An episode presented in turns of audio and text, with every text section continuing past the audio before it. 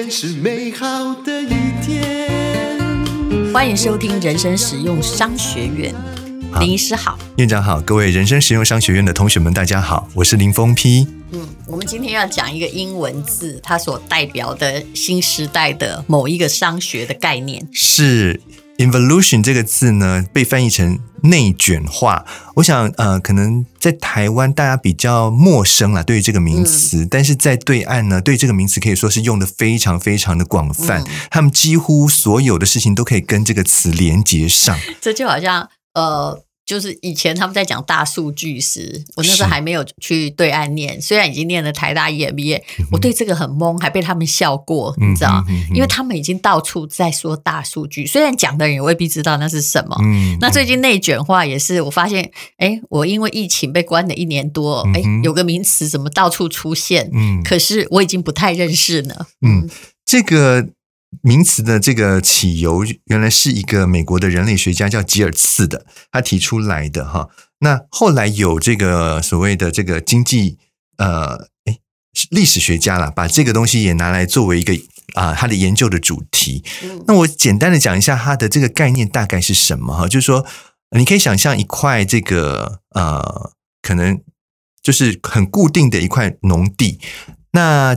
在这上面耕作的人是有限的，所以刚刚开始的时候，可能大家觉得说，我要增加一些人力来耕种，才能够得到比较多的这个农产品的一个产量。比如说稻米，好，你把它想成稻米好了，你可以增加这个稻米的收获量。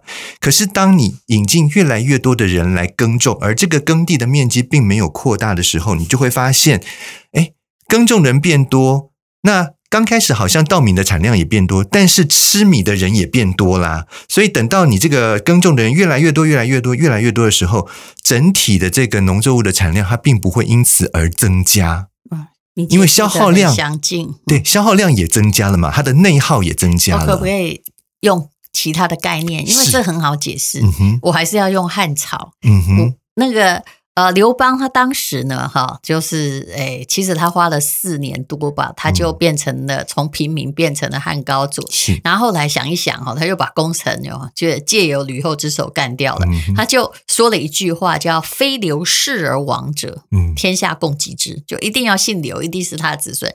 然后呢，他的儿子他就把这个几个儿子就分王，哒哒哒哒。嗯，这就来了一个问题，这叫内卷化，为什么？因为人做一件事情都没有想到未来，嗯哼，那儿子的孙子，孙子是比儿子多，嗯嗯，对不对？这是所有皇朝的问题。是，那曾孙是不是又比孙子多？嗯，所以呢，就会一直把你的就跟你那个土地越多人来耕种，是，但是你东西很有限一样，嗯哼，大家就把那个那杯羹呐，嗯，就动不动就分掉，而且越分越少，所以后来一定是会有动乱啊。是，嗯，因为分这就是一个。内卷化主宰的历史。是是是，嗯哼，所以他们就把这样的概念呢，广泛的运用在他们的日常生活当中。比如说呢，叫做没有发展的增长，对，哎，它是多了，时代也前进了，但是拍谁没发展，没有实质的增进。你有没有发现，所有政党的斗争，嗯哼，都是内卷化，嗯啊，对，我觉得台湾内卷的也啊。蛮严重的，嗯，对啊，对啊，呃，不要说台湾，其实全世界应该这个情况都差不多。比如说，我举一个简单的例子，我们在一个公司里面，一个企业里面，啊，这个员工每一个人可能都想要往上爬嘛，对不对？都想要有晋升的机会，都想要加薪，那你就会希望说，老板看到你的努力，于是有的人可能就开始怎么样，自己自动主动的加班一个小时。希望说，哎，我这样的一个动作能够让这个老板看到了我的努力，然后进而可能给我加薪或者是给我升迁的机会。结果呢，其他人看到了这个人的举动以后，也纷纷开始效尤啊，对不对？你加班一小时是吗？好，我也跟着加班一小时。结果每一个人都加班一小时，然后呢，其实得到什么增长？没有啊，就是除了浪费办公室的冷气之外，没错，也就是。这种东西，那企业内部就要检讨那个内卷化，就是说我多做了很多事，嗯，可是对实质的增长，嗯，毫无帮助，是，对不对？然后公家机关最容易看到啊，嗯，我的组织越来越繁密，升迁越来越困难，嗯、但是对于我的效率到底有没有帮助？帮助就没有啊，是，嗯，嗯哼，对啊，或者是说，你看啊、哦，很多。呃，比如说一个班级里面的这个学生好了啊，那有的人就想要说，嗯，我要到外面去补习，嗯，好，我要取得更好的成绩，嗯，好，所以呢，就一个同学开始去补习了。那有的人看到，哎，有人去补习了，他就会想说，哎，我不能输给别人，嗯，于是呢，他也跑去补习，就到最后，全班的每一个人都跑去补习啦。那这样子对每一个人的成绩是不是真的有提升呢？也是打一个大问号。我。这个今天在就是中广节目中访问到一位哦，他是波多黎各回来的，也是知名的就是脸书的撰写者。那他很精，就是他的人生是念台大土木系跟土木硕士，后来呢又去念了一个文学硕士，然后后来当妈妈之后，他竟然在戏谷哈从零开始当起软体工程师，很年轻的一个女生，那不简单呢。是那。呃，有关于呢，他的就是说，我觉得这就是不断的挑战自己，嗯哼，一直都从零开始。嗯，那他有讲到你刚刚说那个补习问题，他妈妈是台大语言学学的教授，嗯哼，他妈妈很妙，就是在波多黎各时接到台大的聘书，你看多厉害。可能他在照顾小孩，她老公还开餐厅之余，他还每天不断的还继续念博士写论文吧。是，然后他接了台大聘聘书，就把小孩先。带回来嘛？那他看到小孩哈，因为小孩一回来，中国字都不会写，就不会写中文，就花很多时间在念书。然后后来念那个中山女高，也是为了拼联考，跟他妈妈说：“妈，我要去补习。”你知道是妈妈讲什么？你看小孩主动去补习，可能很多妈很高兴。对啊，对啊，对不对？是啊，不是他妈竟然跟他说：“说什么？你在浪费你的人生啊！”也就是说，呃，如果哈。通常逻辑是这样，嗯，如果你晚上就是补习，你白天就觉得不太需要认真听，何必花两倍的时间做一件事情呢？所以不准去补习。嗯，哎，这样的想法也是对的，是不是？那就。就一次就把它学好嘛？就好像我们刚刚讲说，企业里面他说，呃，每一个人都想要加班，其实其实你这这个工作的时间，你就可以把你该做的事情做完了，对，对不对？你如果说加班给老板看，没错没错，其实那个一点工作效率都没有。所以，如果你老板很喜欢以你的加班来判定你对公司忠不忠诚的话，就给他介绍什么叫内卷化。嗯，不过请你技巧一点啊。那么我们再来思考，请问你有没有内卷化？如果把你自己也当成一个组织的话，嗯哼，嗯，我觉得多少还是会有诶、欸，嗯，我想每个人应该多多少少会耶、欸。是啊，因为你很久，嗯、如果你很久没有去给自己带来什么快乐，我没有学新把戏，是，是，然后一直都在用，假设。哦，比如说你当牙医好了，嗯、你也不时要去参加研讨会或学一些新知识，可是你也看到很多在内卷化啊，然后、就一无狼可以的喝啊，嗯、对不对？嗯嗯嗯。还有一个方法，很多家庭，我们来思考，是不是也在内卷化？嗯、我觉得其实我听过一句话，哎，当一个家庭的成员如果互相在彼此抱怨跟要求。嗯哼，而不是互相协助增长的话，嗯、鼓励大家去成长的话，这个家庭其实就算他人都还在，可是他就崩溃了。我觉得这句话讲得很好。嗯哼，要求或者是去给他 K 姐嘞，让你也活得不要那么开心，这也是一个家庭或家族的内卷化，嗯、而一定要有人出来阻止这种。就是 没有 浪费人生的增长，对，嗯、浪费呃没有建设性的内耗，说的很好，就这个意思。嗯嗯嗯，嗯，对对，所以啊，其实内卷化，其实，在我们的日常生活当中是处处可以见得到的。那你要破坏这个内卷化，或是你不要把自己内卷化进去的唯一的可能方式，就是说你要去扩展。你的生活领域，比如说我们刚前面提到，就是说你在一个很有限的资源的环境当中，一直不断的增这内耗，然后没有任何发展的潜力的时候，那当然内卷化就会形成嘛。那你只好去往外扩展啊，是你把你的这个领域打开来呀。这样子才有办法避免内卷化一直不断重复。也就是我们大家都会讲离开舒适圈，但怎么离开呢？是其实有人把它图形化。嗯、舒适圈外面是什么？其实有一圈叫恐惧圈。你为什么不离开？就是因为你的沙发，你的沙发很舒服，嗯、外面还要劳动到你的体力，你害怕。嗯、对，那么所以呢，在恐惧圈外面，你必须还有一圈叫学习圈，嗯，然后在外面才是冒险圈。嗯，如果你跳过了学习圈，从恐惧圈到冒险圈，嗯、你的人生也会像演鬼片一样。嗯，嗯，所以中间就是学习，然后慢慢适应，嗯、才是一个人不要一直。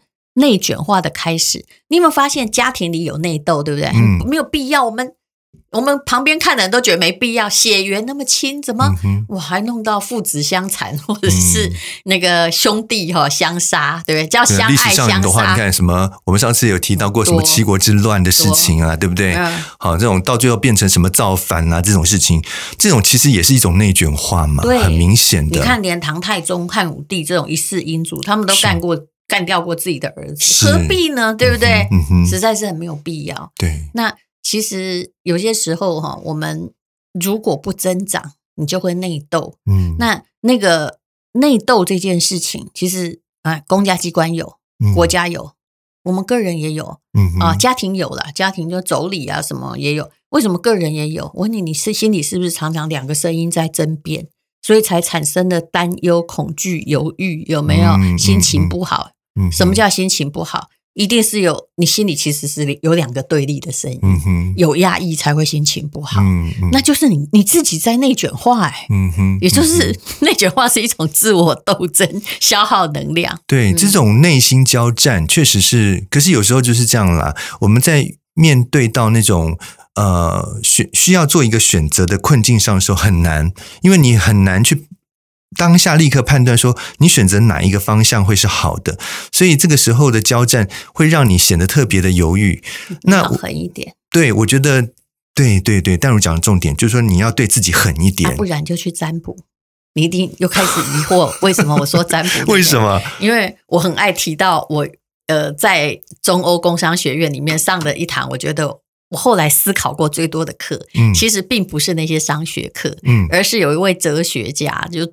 王东岳老师，他在跟我们讲老子，你不觉得很妙吗？他在讲这个哦，人什么呃，中国哲学与企业经营。那我们大家都是很市侩的这个商人嘛，一进去说，哎，怎么老师看起来就仙风道骨？然后他马上就跟各位同学，这堂课的名字叫做《中国哲学与企业经营》。各位，你上当了，这个题目不是我取的，只是你们学校说要跟商学院有关系。我跟各位说，我现在有点在学他的语气，你会受不了。等下我讲我的语气啊。嗯，我跟你讲，我只讲中国哲学，我没有企业经营。哈，嗯嗯，那要听就听，不听我也老师也不在乎。可是那堂课我们每个人都好受教哦。啊，真的吗？那尤其是他在讲易经的时候，我们就了解了。嗯，我觉得老师虽然没说，但我们很了解啊。原来易经的智慧叫做。不选择是最坏选择。嗯哼，他举的例子哈，我我我可以把它最简化哈。嗯，但如果离开老师的原意变成我自己的话，我可不管。他说是两个强盗窝在上古时期，嗯、对不对？嗯、一个用乌龟在卜吗？啊、嗯，卜卦，一个不卜。嗯哼，那请问哪一个会觉得嗯那个会存在比较久？嗯、哪个强盗窝会活比较久？补的，真的，你一定要选补的。为什么？而且一定是补的。理由是什么？科学后面有原因，是就是如果我是一个不卜卦的强盗，我当时人不太有分析知识，对不对？嗯。我每天都下去抢劫，嗯、还同一条路，嗯、我会选最容易冲下去的路抢劫。嗯。那我你你你在那边抢劫久了，行人来不来？不来了嘛，嗯、是吧？嗯嗯、官兵来不来？你都走同条路，我当然会来啊，然后很快就会被发现，那强盗窝就剿灭的。嗯，哎，另外一个，那他卜卦呢？他会活比较久，没有说他会一直活。嗯，他为什么活比较久？他会卜卦，开始去烧那个乌龟壳，说啊，今天往东边抢。嗯，好，他不会都固定往某一个方向去。有时候啊，有时候不宜出门，有没有？哦，哦，是不是？是。然后那行人哎也分不清楚，他们还是会。没有惯性，别人就会冒险通过。官兵也分不清楚他的行踪，所以他可以活比较久。推论到最后的归纳就是卜卦有用，哦、我觉得好酷哦。就是这个我没有这样子想过哎。人与其一直在那里踩踩踩原地哈，嗯、其实是一件完蛋的事情。是、至少你卜卦哈，你会有信心去做另外的选择，嗯，或者是你刚刚好那个卦哈，因为卦是一个几率嘛，嗯嗯，你会出现另外一种可能啊，嗯，那其实人类社会是必须在变迁中求发展的，嗯哼。我那天突然哈，就肃然起敬说啊，老师，你用一个非常简单的例子让我了解，我以前念中文研究所时。所从来没想过的易经的道理，因为是我就内经不通，因为我觉得太不科学。后来想想，我觉得嗯，它其实就是一个很科学。哎，你这样讲确实是颠覆了我原本的一些想法，因为我原本认为说这个卜卦这件事情是一个蛮无意义的事情。你们想研究易经？不错吧？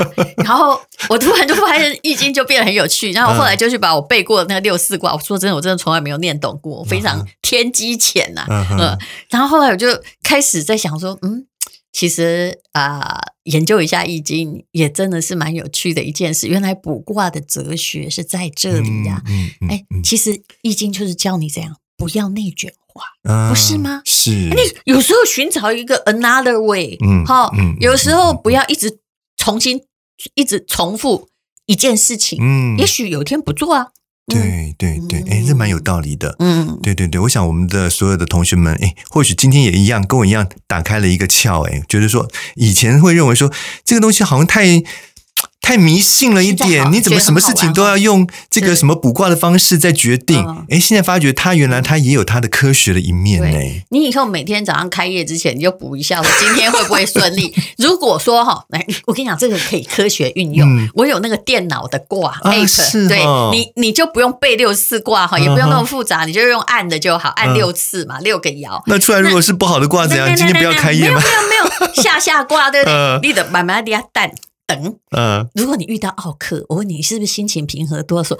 嘿呀，劫难解除，原来下下卦就是因为遇到你这个哦，哎，这个可以作为自我解释的一个方式，然后你就把它记录起来，这很好笑。哎，对哈，对，这个确实是一个蛮蛮妙的一个方式。好，我竟然在鼓励大家去算卦，跟 这是我们今天学到的最大的重点，觉得挺有趣的，对不对？我讲的。是有道理吗？是是是，好，所以呢，我们今天学到两个重点：一个，什么叫做内卷化？你要如何避免自己的内卷化？第二个，哎，学习用对，学习用易经的方式来破解内卷化。好，非常谢谢李医师，谢谢大家。